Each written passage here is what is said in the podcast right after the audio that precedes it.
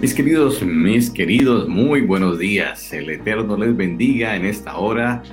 Es un gozo poder saludarlos y desear las más grandes y ricas bendiciones del cielo para cada uno de ustedes. Qué bueno amanecer con Jesús. Es bueno amanecer cada día, pero amanecer con Jesús es la bendición más grande que tenemos.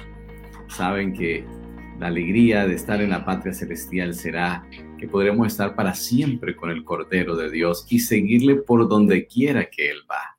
Esto realmente será maravilloso, será algo espectacular, será algo que disfrutaremos de una manera que no podemos imaginar.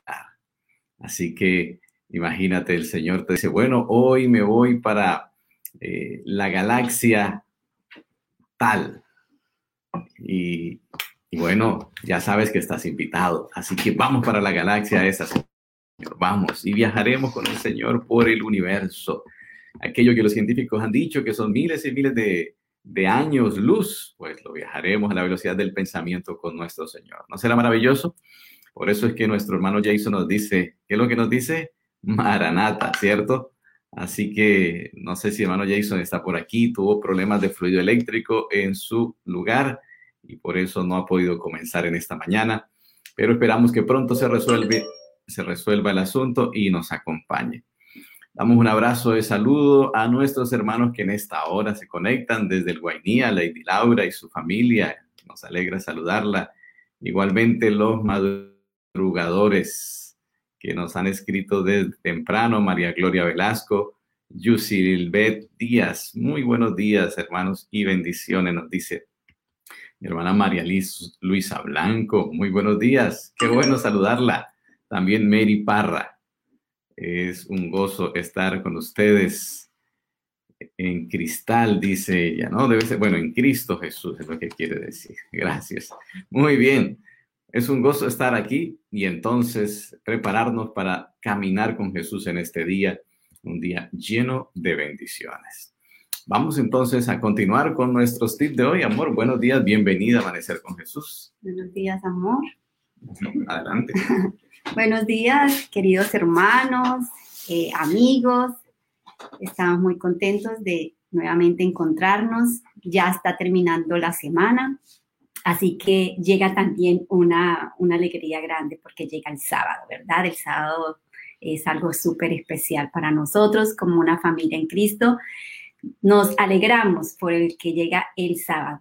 Así que, hermanos, hoy quiero hablarles de las familias, porque quiero hacerles una invitación a ustedes también.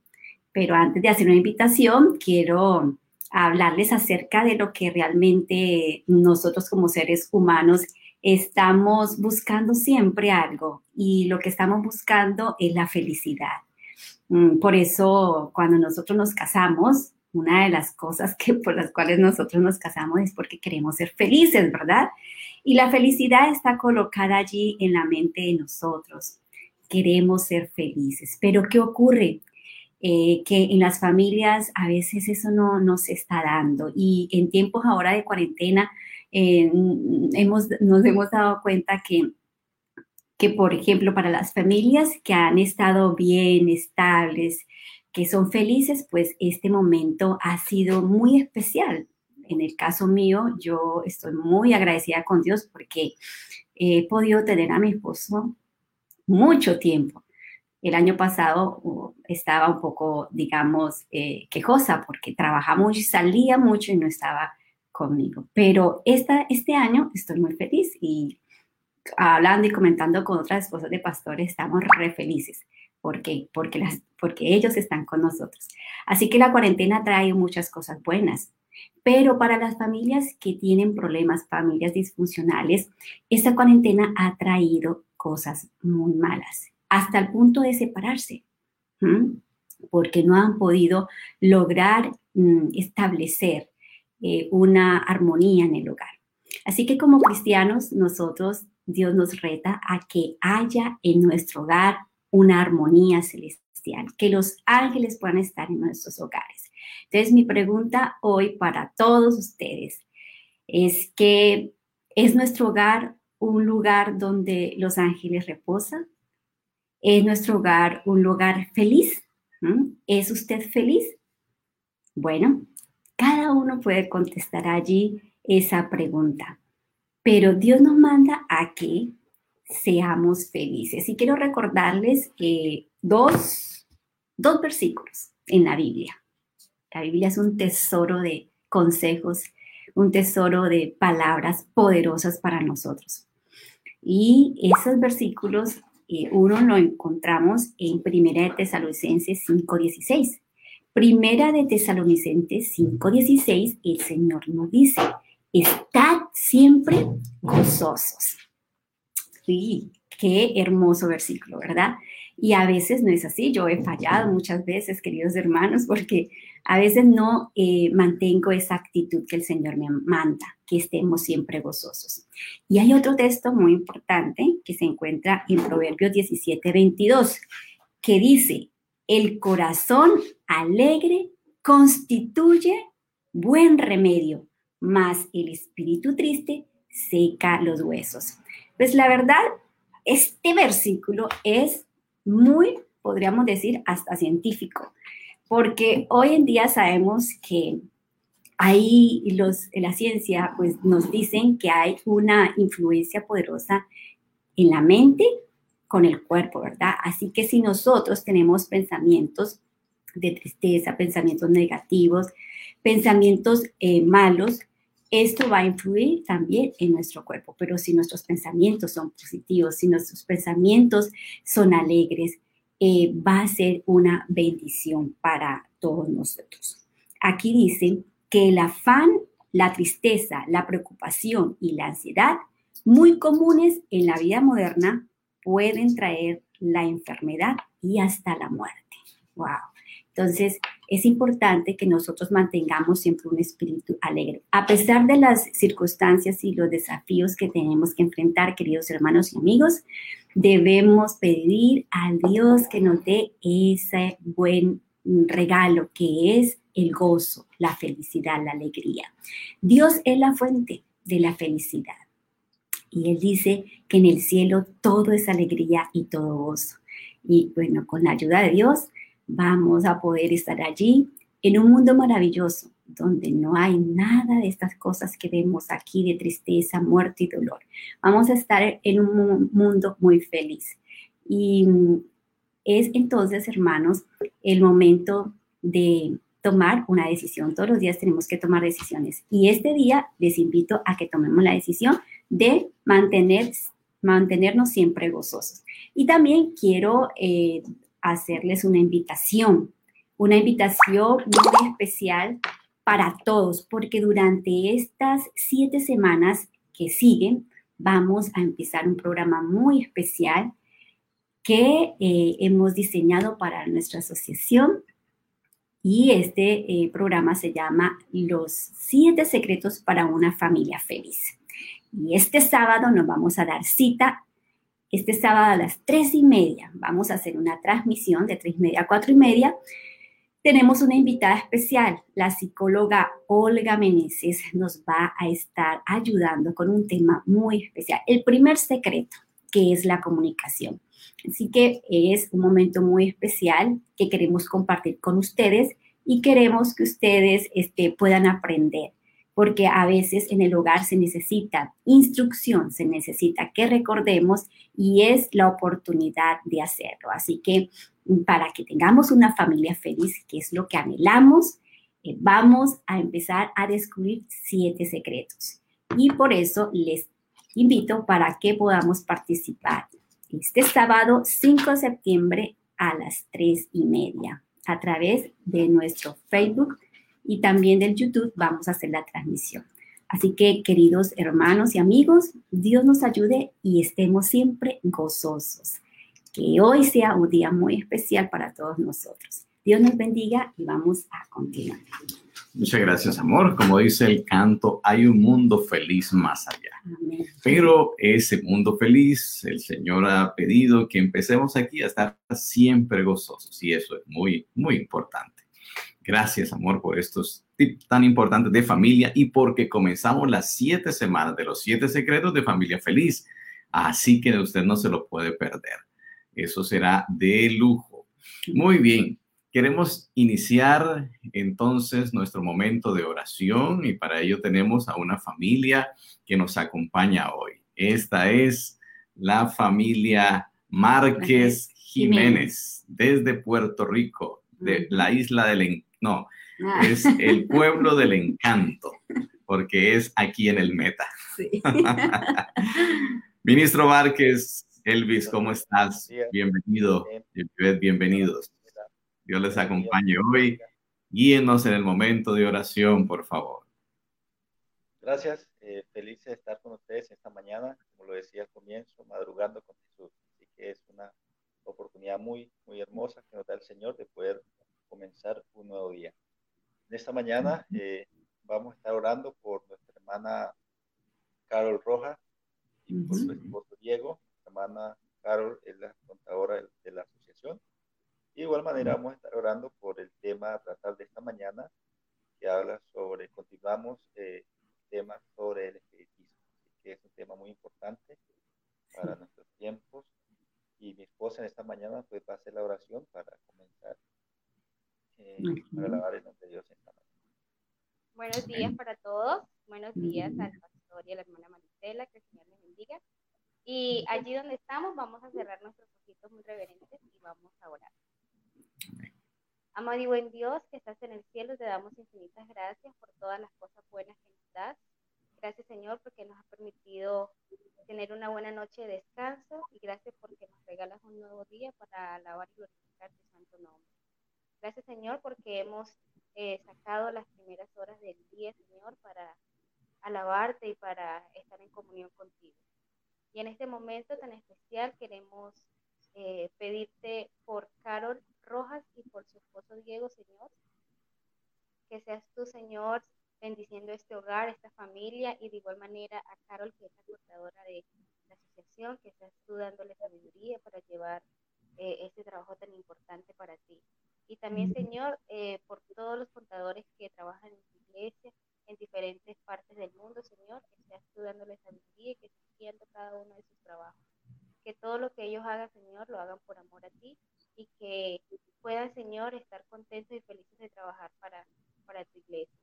Gracias, Señor, porque has puesto personas preparadas en nuestras iglesias y porque tú estás guiando todo. De igual manera, Señor, pedimos una bendición muy especial por el tema de esta mañana. Es un tema muy importante, Señor, y que seas tú bendiciéndolo y que pueda, Señor, eh, ser de una gran bendición para nuestras vidas y que si hay alguna duda pueda quedar eh, aclarada. Gracias, Señor, por tu amor, por tu misericordia, por tus cuidados, porque siempre estás a nuestro lado. Y gracias porque sabemos que perdonas nuestros pecados. Gracias, Señor, porque a pesar de todo, siempre estás allí con nosotros, cuidándonos y protegiéndonos. Gracias por tu amor, por tu misericordia, por todas tus bendiciones. En el nombre de tu amado Jesús. Amén. Amén. Amén. Muchísimas, muchísimas gracias. Es un gozo poder ver esta parejita tan querida, tan especial y de una vez extender un saludo fraterno a cada una de las tres iglesias que hay allí en Puerto Rico y también en el campo, en el río Ariari, otras tres o cuatro congregaciones. Un abrazo para todos ellos en este día. Aquí vemos algunos saludos que tenemos con nosotros, así que Gracias. Sí, es verdad, el sonido estuvo un poco bajito, pero allí escuchamos la bendición del Señor. Eso es algo muy especial. Bien, hoy estamos estudiando un tema desafiante, la fiesta de disfraces. Hmm, no es porque se aproxime el 31 de octubre, ¿no? Que de paso es una fecha en la que esas fiestas de disfraces, como alguien escribió aquí al principio, es una fiesta que da oportunidad a los demonios. Pero estoy hablando de alguien que se especializó en los disfraces y lo hizo desde el comienzo. Desde el mismo inicio de nuestro planeta se presentó disfrazado en una serpiente. Ese fue su primer disfraz, tanto que la Biblia le llama a este enemigo la serpiente antigua, diablo y Satanás. Experto en disfraces, en camuflajes es entonces allí a través de una serpiente como se presenta y habla a Eva engañándola y convirtiéndola así en la primera pecadora de este planeta. Pero no ha sido el único eh, disfraz que ha usado. También ha usado otros disfraces y la Biblia habla cuenta la historia de cómo cuando Jesús fue al desierto para orar 40 días y 40 noches, prepararse para su ministerio, pues el enemigo vino a tentarlo. ¿Y cómo vino a tentarlo? Pues disfrazado de ángel de luz. Y vino allí aparentando querer suplir las necesidades del Señor. Vino a decirle, mm, este, ¿tienes hambre? Bueno, si tú eres el Hijo de Dios, pues convierte estas piedras en pan. ¿Y qué disfraz traía este ángel? Como ángel de luz, lo señala luego el apóstol y será leído más adelante, disfrazado, disfrazado. De muchas formas se ha disfrazado. En el tiempo de Saúl, cuando Saúl lamentablemente fue a ver la adivina de Endor, pues el enemigo se disfrazó de nada menos que del profeta Samuel y apareció como si, como si fuera el espectro de Samuel. Para engañar a Saúl y para decirle que estaba perdido para siempre y que él iba a morir. Bueno, muchos disfraces ha usado el enemigo de manera terrible, ¿no? Y ha usado a otras personas como camuflaje porque es cobarde homicida desde el principio. Cuando vino el momento definitivo de la batalla, entre Cristo y Satanás para ir al Calvario. En ese momento, después de que Jesús orase toda aquella noche y estuviese ensangrentado por la lucha mental y espiritual que había tenido, en el momento de la confrontación, ¿quién apareció? Pues no, no apareció Satanás en persona, apareció Judas como instrumento satánico para eh, realizar esa traición fatal que le llevaría a la destrucción a Judas definitivamente experto en disfraces, fiesta de disfraces. Si tú lees a lo largo de toda la Biblia, vas a ver cómo se está disfrazando a cada momento, en cada situación, procurando engañar, si fuere posible, aún a los escogidos. De hecho, intentó engañar a Jesús. Eso no tiene otro nombre que el espiritismo. El espiritismo es esa fiesta de disfraces peligrosa que Satanás usa para engañar al incauto. El diccionario dice que el espiritismo es la creencia de que los espíritus de los difuntos se comunican con los mortales mediante fenómenos físicos como golpes o en estados mentales anormales como trances o algo semejante, todo lo cual se manifiesta continuamente a través de un medio. Sí, tiene otros nombres, ¿no? También el hipnotismo, el mesmerismo, la magia blanca, la magia negra, tantos, tantos disfraces. ¡Wow! Que realmente es sorprendente pero no por ello podemos estar mm, tranquilos, ¿no? Al contrario, debemos estar muy atentos. Vamos a hablar en primer lugar cómo fue esa fiesta de disfraces del espiritismo en los tiempos bíblicos y qué prevención hacía el Señor a su pueblo para que no fuese engañado. Vamos a pedir que el ministro Elvis Márquez, que está con nosotros hoy, nos explique cómo fue ese transitar en el Antiguo Testamento. Nuevamente, bienvenido a Amanecer con Jesús, Elvis. Gracias, pastor. Usted me, confirma si se escucha bien. Ya, mucho mejor. Nuestros amigos, si alguien nos quiere escribir, si el audio está mejor ahora. Ok. En, primer, en primera instancia vamos a ver el tema esta mañana, el espiritismo en los tiempos bíblicos. Vemos de que esto no es nada novedoso, no es algo nuevo, sino que es una práctica que de los mismos pueblos de Israel se, se acostumbraba a hacer y desde el comienzo de la historia eh, Dios había alertado a su pueblo de que una práctica eh, que él no aceptaba. Y vamos a ver algunos textos, por ejemplo, existe la pregunta, ¿existía esta creencia en la antigüedad o es algo nuevo? Pues eh, vemos allí Levíticos capítulo 19, versículo 31, y dice la escritura, no os volváis a los encantadores ni a los adivinos, no los consultéis contaminándonos con ellos yo Jehová vuestro Dios. Vemos allí que desde el comienzo de la historia ya existía estas creencias eh, en, la antigüedad del espiritismo, encantadores y adivinos, y vemos que a través de la historia han perdurado y hoy con más cinco eh, vemos de que Satanás está usando estos medios para engañar a mucha gente como tal. Y por este pecado vemos que David fracasó en su reinado en Primera de Crónica, eh, David no, sino Saúl.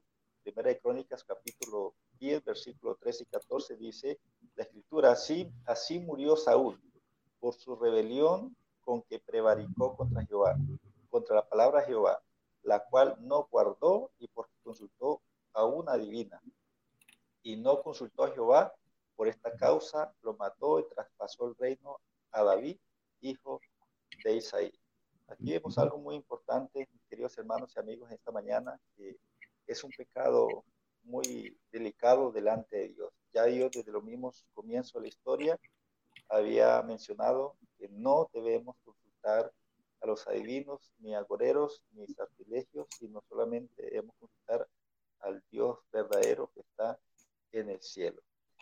Así que cuando eh, estos adivinos, estas personas que se encargan de estos trabajos, ellos también tienen, una recompensa, pero no es vida eterna, es el juicio de Dios. Allí vemos en Malaquías capítulo 3, versículo 5, dice la escritura que ellos están siendo reservados, dice, y vendré a vosotros para juicio. Todas esas personas que engañan, que hacen maldad, van a, van a recibir su recompensa un día y vendré a vosotros para juicio y seré pronto testigo contra los hechiceros y adúlteros, contra los que juran mentira y los que defraudan en su salario al jornalero, a la viuda y al huérfano, y los que hacen justicia al extranjero, no teniendo temor de mí, dice Jehová de los ejércitos. Así que ellos, eh, cuando Cristo venga a esta tierra, van a ser juzgados por toda la mentira y por todas las cosas que hicieron abominable delante de Dios. Aquí, aquí encontré una palabra muy importante y quiero dar el significado, necromancia. Pues no tenía presente qué significaba necromancia o necromancia. Y según el diccionario dice que es el procedimiento adivinatorio que consiste en predecir el futuro por medio de la invocación a los espíritus de los muertos. Y hoy vemos de que esto es algo que está muy, muy de moda hoy día eh, gente queriendo saber del futuro, pero no queriendo eh, saber de la manera correcta y eh, leyendo la palabra de Dios, buscando a Dios en oración, sino a través de los muertos, que la Biblia nos dice que es una práctica que no debemos hacer. De igual manera, vemos más adelante en nuestro estudio, en Jeremías 27.9, el Señor también nos, nos hace nos da una enseñanza muy importante. ¿Qué dice Dios en cuanto a la enseñanza de encantadores y hechiceros? Vosotros no prestéis oído a vuestros profetas, ni a vuestros adivinos, ni a vuestros soñadores, ni a vuestros agoreros, ni a vuestros encantadores que hablan diciendo, no serviréis al rey de Babilonia, porque ellos os profetizan mentira para haceros alejar de vuestra tierra y para que yo os arroje y perezcáis. Aquí vemos la enseñanza que, estos hombres dan, es para alejarnos de Dios. Así que el Señor nos amonesta esta mañana a través del profeta Jeremías que no debemos prestar oído a ninguna de estas enseñanzas que practican estas personas.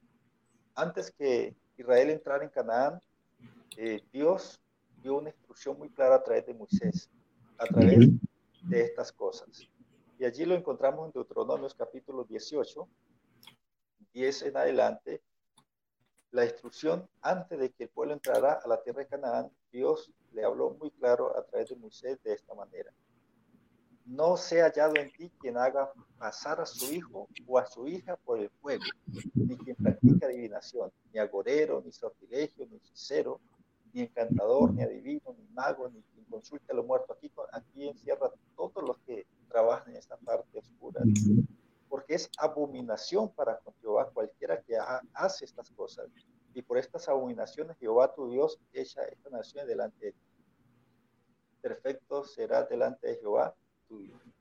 Y hemos, queridos hermanos, de que Dios da una instrucción muy clara antes de entrar a la tierra de Canaán, al pueblo de Israel a través de, de Moisés. Y, pero esto no solamente era para Moisés, sino también para nosotros hoy día que queremos entrar a una Canaán celestial. Cuando consultamos a, a estos medios, nos estamos alejando de la presencia de nuestro Dios. Eh, no solamente eso, sino eh, bajo la teocracia de Israel, cualquier persona que era sorprendida en la hechicería o evocar a espíritus inmundos tenía una consecuencia, era un, era un acto que, se pagaba con algo. Y vamos a ver qué nos dice la Biblia en Levíticos 20, 27. Dice, y el hombre, Levíticos 20, 27, y el hombre o la mujer que evocar, invocar espíritus de muertos o se nación, serán apedreados, su sangre será sobre, ellos. Aquí vemos la sentencia. Eh, hoy día no, hoy día no se aplica esto, ¿cierto? Hoy en día la gente lo hace de manera libre, libre, las calles, en la televisión, por la internet, por las redes sociales, por todos lados, y vemos que nadie se ha peleado. Pero en la, en la teocracia Israel, en la época del Antiguo Testamento, si alguien era sorprendido haciendo esto, era una muerte segura allí. Lo que dice Levítico 20, 27. De igual manera, el apóstol Pablo habla con referente a los que hacen tales cosas. En Gálatas 5, 20, 21 dice, idolatrías, hechicería, enemistades, pleitos, celos, iras, contienda, disensiones, herejías, envidias, homicidios, racheras, orgías y cosas semejantes a estas, eh, las cuales os amonesto, como ya os he dicho antes, que los que practican tales cosas no heredarán el reino de Dios. Allí en Gálatas capítulo 5 estamos viendo los frutos, eh, los frutos de la carne. Y en esos frutos de la carne que nos llevan a la perdición está lo que la, hechicería, eh, la adivinación, todas estas cosas, que los que practican tales cosas son dignos de muerte, como dice la escritura. Así que lo que nos aconseja el Señor es apartarnos de estas cosas para tener vida eterna. Ahora, la, eh, ya para ir cerrando, nos dice que debemos dejarnos influir por señales o milagros realizados por aquellos que tratan de apartarnos de Dios y de su ley. Pues vamos a ver qué nos dice eh, Isaías 8, 18. Allí nos dice algo muy importante en cuanto 8.19. si, os dijeren, preguntad a los encantadores y a los adivinos que susurran hablando, responden, ¿no consultará el pueblo a su Dios? ¿Consultará a los, muertos por los vivos? No debemos consultar. Y Deuteronomio 13.1, cuando se levante en medio de ti profeta o soñador de sueños y te anuncie, y te anunciares señal o prodigio, y si se cumpliere la señal o prodigio que él te anuncie diciendo, vamos en pos de dioses ajenos que no conociste y, sirvémoslos, no, da, no darás oído a las palabras de tal profeta, ni a tal soñador de sueños, porque Jehová vuestro Dios os está probando para saber si amáis a Jehová vuestro Dios con todo vuestro corazón y con toda vuestra alma. En pos de Jehová vuestro Dios andaréis, a él temeréis, guardaréis sus mandamientos, y escucharéis su voz, y a él serviréis, y a él seguiréis. Entonces, a la pregunta, ¿deberemos dejar influenciarnos por aquellos que hacen milagros, señales realizadas, pero que nos apartan de, Dios y de su ley? La respuesta es no. No debemos porque Dios nos está probando y dice que no debemos seguir. Entonces, llevemos algo importante. Muchas gracias. Así es, gracias, ministro Elvis. Realmente es un desafío en todo el Antiguo Testamento, como el Señor dice, no, no, cuidado con ese, ese disfraz, cuidado con ese Recuerden que esto está basado, el espiritismo, en la primera gran mentira pronunciada, no moriréis, lo que dijo la serpiente, y por eso el enemigo ha tratado de enseñar la comunicación con los muertos. Vamos a pedir que el pastor Carlos Moreno nos explique acerca de lo que la Biblia habla, acerca de este tema de la comunicación con los muertos. Pastor, buenos días, bienvenido. Buenos días, Pastor Joel. Buenos días a cada uno de los amigos que están allí pendientes de este tema interesante. Lo que mencionaba el ministro Elvis, importante, porque una vez Satanás logra hacer creer a las personas que los muertos pueden comunicarse con nosotros, que los muertos están en un lugar mejor de lo que estaban aquí en esta tierra, pues su siguiente fase de engaño es, puede ser o darles mensajes a través de manifestaciones, de sonidos, eh, también en apariciones. Así que hay que tener mucho cuidado y para poder estar prevenido frente a esto, pues debemos saber lo que dice la Sagrada Escritura en relación al estado realmente de los muertos. En Job, en el capítulo 14, el versículo 20 y el versículo 21 dice, demudarás su rostro y le despedirás. Sus hijos tendrán honores, pero él no lo sabrá, o serán humillados y no entenderá de ello.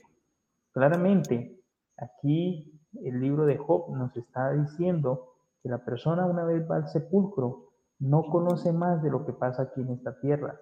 Por lo tanto, no se puede alegrar, pero tampoco se puede preocupar. No puede ayudar en nada a los que seguimos acá en, en la existencia aquí en el planeta Tierra. También el sabio Salomón lo dejó muy claro en Eclesiastés en el capítulo 9, el versículo 3, al decirnos que los muertos realmente no saben nada. Los muertos no conocen nada. Él escribió, porque los vivos saben que han de morir, pero los muertos nada saben. ¿Y por qué razón? Porque es que los muertos nada saben. Bueno, el Salmo 146 en el versículo 4 nos dice, pues sale su aliento y vuelve a la tierra, y en ese mismo día perecen sus pensamientos. Lo cual nos quiere decir que una vez la persona ha muerto, una vez ha habido la separación del cuerpo y el aliento de vida, los pensamientos de la persona hasta ahí fueron, no son más. Y si no hay pensamientos, si no hay sentimientos, pues no hay conocimiento de las cosas que ocurren en esta tierra, de las cosas que ocurren en la familia. Así que la Biblia hace una declaración muy específica acerca de esos sentimientos, acerca de lo que ocurre. Y esa declaración está en Eclesiastés en el capítulo 9, el versículo 6. Dice, también su amor, su odio, su envidia fenecieron ya y nunca más tendrán parte en todo lo que se hace debajo del sol. Nunca más tendrán parte en lo que se hace debajo del sol. ¿Por qué es importante queridos amigos que están allí detrás de una pantalla, allí en el celular, ¿por qué es importante que usted conozca esto que la Biblia nos dice? ¿Por qué es importante que usted sepa que los muertos no saben, que los muertos no sienten, que los muertos ya no pueden hablar, ya no pueden comunicarse con nosotros? Porque si usted lo tiene claro, el enemigo no podrá engañarlo. Porque la estrategia de Satanás es, primero, que la gente crea que los muertos están conscientes en otro lugar. Esa es la primera estrategia. Si Él logra que tú creas que los muertos se van de esta tierra para un mejor lugar, va a empezar a abrirse la puerta a través de la cual Él va a querer engañarte. Debemos tener conciencia que la Biblia nos dice que el muerto sencillamente va al sepulcro, no va al infierno, no va al purgatorio, tampoco va al cielo, no, sencillamente va al sepulcro a esperar la segunda venida de Cristo Jesús. Si tú tienes claro eso, entonces podrás tener un arma poderosa para no ser engañado. De lo contrario, cuando tú crees que los muertos realmente están en otro lugar y que pueden ayudarnos, entonces Él va a usar la segunda estrategia, que es tratar de engañarte con alguna comunicación, como se dice, entre comillas, del más allá. Podrá hacerse aparecer, podrá, eh, como se hablaba en el principio, tomar la forma de un ser humano, dar mensajes, pero cuando nosotros estamos alertas a lo que la palabra de Dios dice, nunca seremos engañados. Así que recordemos, no se pueden comunicar los muertos con nosotros. ¿Por qué razón? Porque ellos no sienten, no oyen, no ven y no entienden nada de lo que se hace en esta tierra. Muchas gracias, pastor. Así es, queda muy claro, muy contundente, bíblicamente hablando de que los muertos nada saben, que esa trampa del enemigo, ese disfraz que usa, queda desenmascarado, ¿no? Queda muy claro. Ahora, ¿cómo será ese disfraz en los tiempos modernos, no? Vamos a pedir al pastor Darwin ahora que nos hable de cómo continúa esa fiesta de disfraces y cuán peligrosa es para nosotros en este tiempo. Pastor, buenos días, bienvenido. Buenos días, Pastor Joel, Pastor Carlos, a nuestro compañero Elvis y a toda la mesa de trabajo y a nuestros amigos que nos están escuchando a esta hora. Realmente, como lo mencionaban hace un momento, es un tema bien interesante porque precisamente el enemigo va a tratar de hacer todo lo posible para tratar de engañarnos. ¿Y por qué debemos prestarle mucha atención a esto? Bueno, quisiera compartir algunas citas de la palabra de Dios que nos son de amonestación a nosotros para que estemos preparados. Una de ellas está en 1 Timoteo capítulo 4 versículo 1. Dice la Biblia, pero el Espíritu dice claramente que en los últimos tiempos algunos apostatarán de la fe, escuchando a espíritus engañadores y a doctrinas de demonios, de hipócritas y de mentirosos cuya conciencia está cauterizada. La Biblia dice claramente, pastor, de que especialmente en los tiempos en los cuales nosotros vivimos, Satanás va a hacer un esfuerzo por tratar de engañar al pueblo de Dios de engañar a aquellos que no ha podido engañar. Y eso es bien interesante porque no los logró engañar a través de la seducción de la música pagana ni a través de, llamémoslo, del alcohol o del tabaquismo, pero va a tratar ahora de engañarlos a través de la misma palabra de Dios. ¿Debe eso de sorprendernos? No, porque el mismo Señor Jesús fue probado también con eh, citas de la palabra de Dios. Así que esa misma estrategia que en algún momento se empleó, eh, Satanás va a tratar de emplearla ahora hacia el pueblo del Señor.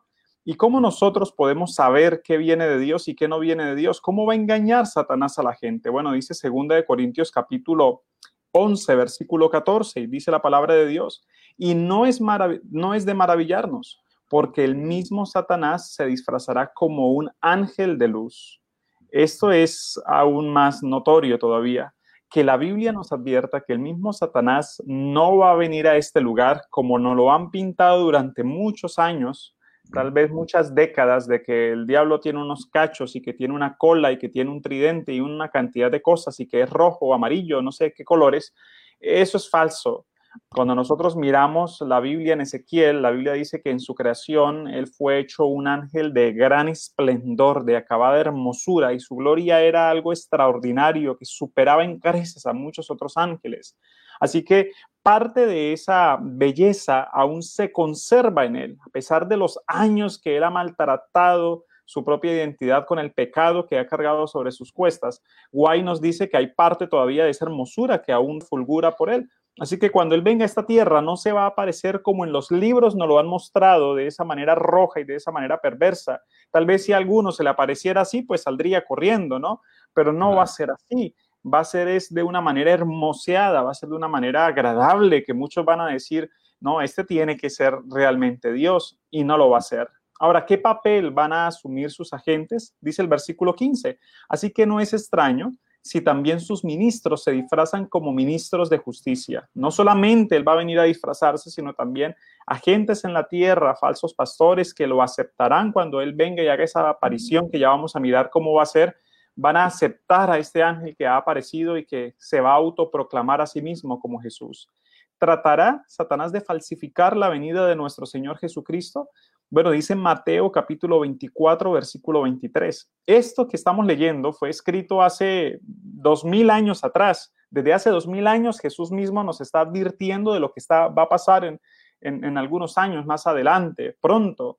Y dice en Mateo, como lo estamos estudiando, entonces si alguno os dijere, mirad, aquí está el Cristo, o mirad, allí está, no lo creáis, dice la escritura, porque se levantarán falsos cristos y falsos profetas y harán grandes señales y prodigios de tal manera que engañarán, si fuera posible, aún a los escogidos. Durante muchos años la iglesia viene trabajando con el acto de querer precisamente describir la venida del Señor Jesús, de que viene Cristo a esta tierra y Satanás va a aprovechar ese mensaje que la iglesia ha venido predicando con tanta vehemencia para tratar de engañar al pueblo de Dios.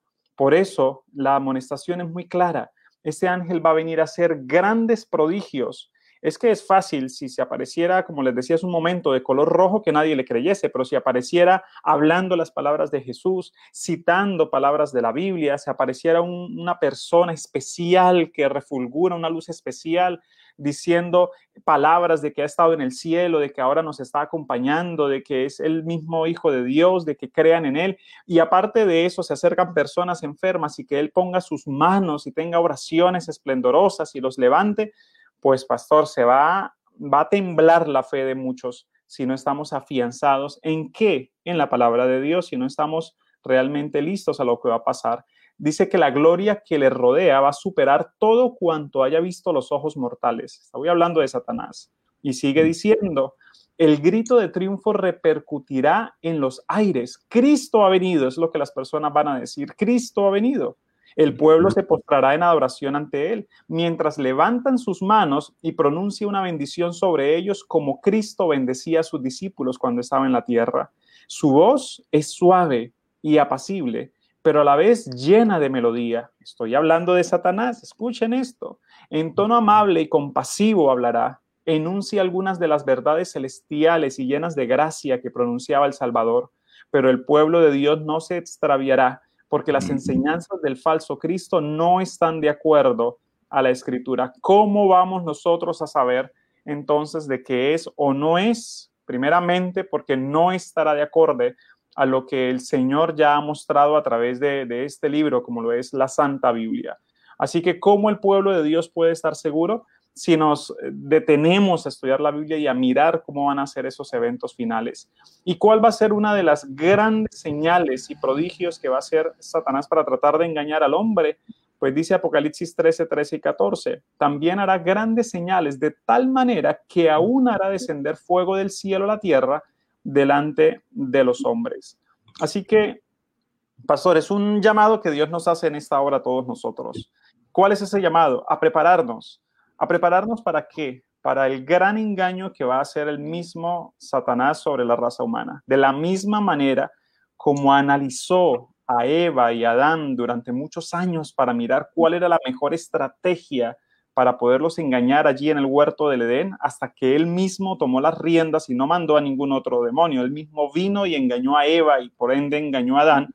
De la misma manera, él lleva analizando la raza humana durante seis mil años con tal de poder analizar cuál van a ser las palabras precisas, cuál va a ser la aparición perfecta que él va a querer emplear para engañar de manera tan sutil a la raza humana. Pregunta, ¿todos seremos engañados? Respuesta, por supuesto que no. No todos vamos a ser engañados. Por el contrario, eh, dice Isaías capítulo 25, versículo 9, para concluir, dice, y se dirá en aquel día, he aquí este es nuestro Dios. El pueblo de Dios realmente lo rechazará y estará esperando la venida del Salvador. Le hemos esperado y Él nos salvará. Este es Jehová a quien hemos esperado. Nos gozaremos y nos alegraremos en su salvación. Por lo tanto, sed sobrios y velad porque vuestro adversario, el diablo, como un león rugiente, dice primera de Pedro 5.8, anda a vuestro alrededor buscando a quien devorar. Entonces, ¿cómo sabemos que no va a ser Jesús? Porque la Biblia nos dice que en el advenimiento de Cristo Jesús, todo ojo le va a ver, pastor. Jesús no va a venir a esta tierra de manera secreta a un grupo especial de humanos. No, así no va a ser la venida de Jesús. Por eso si nos dicen, es que Jesús llegó a Rusia, falso, o es que Jesús apareció en Estados Unidos. No, no es así, porque cuando el Señor venga va a aparecer en las nubes de los cielos con tanta potencia y tanta gloria que todo ojo le verá, aún los que le traspasaron van a hacer lamentaciones por él. Así que nosotros no debemos, ni tan siquiera, ahorita con la tecnología se haría muy fácil hacer que alguien haga un en vivo y nosotros seguirlo, porque hasta allá vamos a llegar, me imagino yo, seguir, ah, vea que este que se hace llamar Jesús, yo sé, dirá algún cristiano, no, no, yo sé que ese es el diablo, pero voy a mirar a ver qué es lo que habla y comienza a mirar allí, a seguirlo en las redes, a mirarlo en la televisión, a ver qué es lo que está diciendo ese falso profeta. Pues hermano, sepa que ese ser que tuvo la capacidad de engañar a Adán y Eva, hombres perfectos que vivían en el jardín del Edén, mejor cuidarnos de escuchar sus palabras, no sea que también llegue a, hacer que nuestra fe tiemble y nuestra percepción de Dios se ponga en duda. Pues que nos podamos afianzar. Es el tiempo de afianzarnos en la palabra de Dios. El tiempo de saber en quién hemos creído y de prepararnos para ese momento especial para que cuando lleguen estas pruebas difíciles sobre la tierra, nosotros sepamos exactamente lo que debemos de hacer y la forma como debemos de actuar. Quiera Dios, pastor, que todos los que estamos estudiando estos temas, que a veces se trabajan poco a poco cada mañana en las conexiones que, que, hacemos en el amanecer. Quiera Dios que todos nosotros podamos ser librados de estos engaños del diablo. Por favor, hermanos, más Biblia, menos YouTube, menos redes sociales, más palabra de Dios, más palabra de Dios, más oración, más comunión con el cielo, es lo que Dios necesita de nosotros, porque al final de los tiempos, a la ley y al testimonio. Y si no fuera conforme a eso, es porque no habrá amanecido. Que Dios nos bendiga a todos, pastor. Amén. Muchas gracias. Muchas gracias, pastor. Realmente ha sido un estudio aleccionador esta mañana. Cuidado con los disfraces que el enemigo usa. Fíjense, empezó usando una serpiente y terminará usando nada menos y nada más que la simulación de ser nuestro Salvador. Es impresionante cómo a través de los siglos se ha eh, experimentado, se ha hecho experto en usar todo tipo de disfraces con tal de engañar y que más no quisiera, sino nada menos que representar, ¿verdad?, al Señor Dios Todopoderoso. Pues ese engaño final será de una magnitud superior a cualquier otra, porque lo habrá preparado por más de seis mil años, lo habrá ensayado, lo habrá, habrá leído la Biblia muchas veces para imitarlo de la manera más precisa. Por supuesto, no lo logrará, sino que será un engaño fatal. Solamente que tú y yo no podemos dejar que esto nos ocurra, que seamos engañados y que nuestros sentidos nos, nos engañen. Tenemos que tener cuidado porque en los disfraces hay engaños. Ustedes se han dado cuenta cómo muchas veces nuestros sentidos son totalmente eh, engañados. Y pues podría usted imaginarse qué pasaría si alguien, a un familiar a que usted ama profundamente, de repente apareciera para decirle que ese Jesús que vino, que anda por allí, le resucitó y que por eso está allí con usted. Y, es aquella persona que usted ama tanto y usted se da cuenta que es el mismo timbre de voz, que se da cuenta que es eh, la misma estatura, las mismas facciones, los mismos ademanes. Y dice cosas que solo ustedes dos sabían, que eran muy secretas, muy especiales, muy íntimas. Y entonces todos tus sentidos, cinco, te dicen es la persona, pero tu corazón, tu conexión con Dios te dice es un espíritu de demonio. ¿Podrás estar firme? ¿Podrás sostenerte delante de, tan terrible engaño? Bueno, eso significa que necesitamos estar afianzados en la palabra divina como lo hemos estudiado durante esta mañana, para decir no a los engaños de Satanás. El apóstol Pablo en Gálatas, el capítulo 1, el versículo 8, dice, mm, pues si aún nosotros mismos o un ángel del cielo os anunciare otro evangelio diferente del que os hemos anunciado, sea condenado, sea anatema. Si cualquiera que venga con un mensaje diferente, tergiversando la palabra de Dios, diciendo lo que no es y dando preponderancia, valor a los espíritus de los muertos o a todo tipo de disfraz del espiritismo es anatema, es decir, es condenado, es la perdición. Hoy el Señor nos ayuda a afianzar nuestra fe y esto no es solamente un, un buen deseo, porque recuerda que el camino a la perdición está pavimentado de buenos deseos, ¿no? Hay que ir en acción a conectarnos con el Señor a través del estudio de su palabra, de la oración, del compartir con otros el mensaje de salvación y de crecer en aquel que es nuestro redentor. Así que ese es nuestro desafío para hoy en medio de un mundo lleno de los disfraces del enemigo.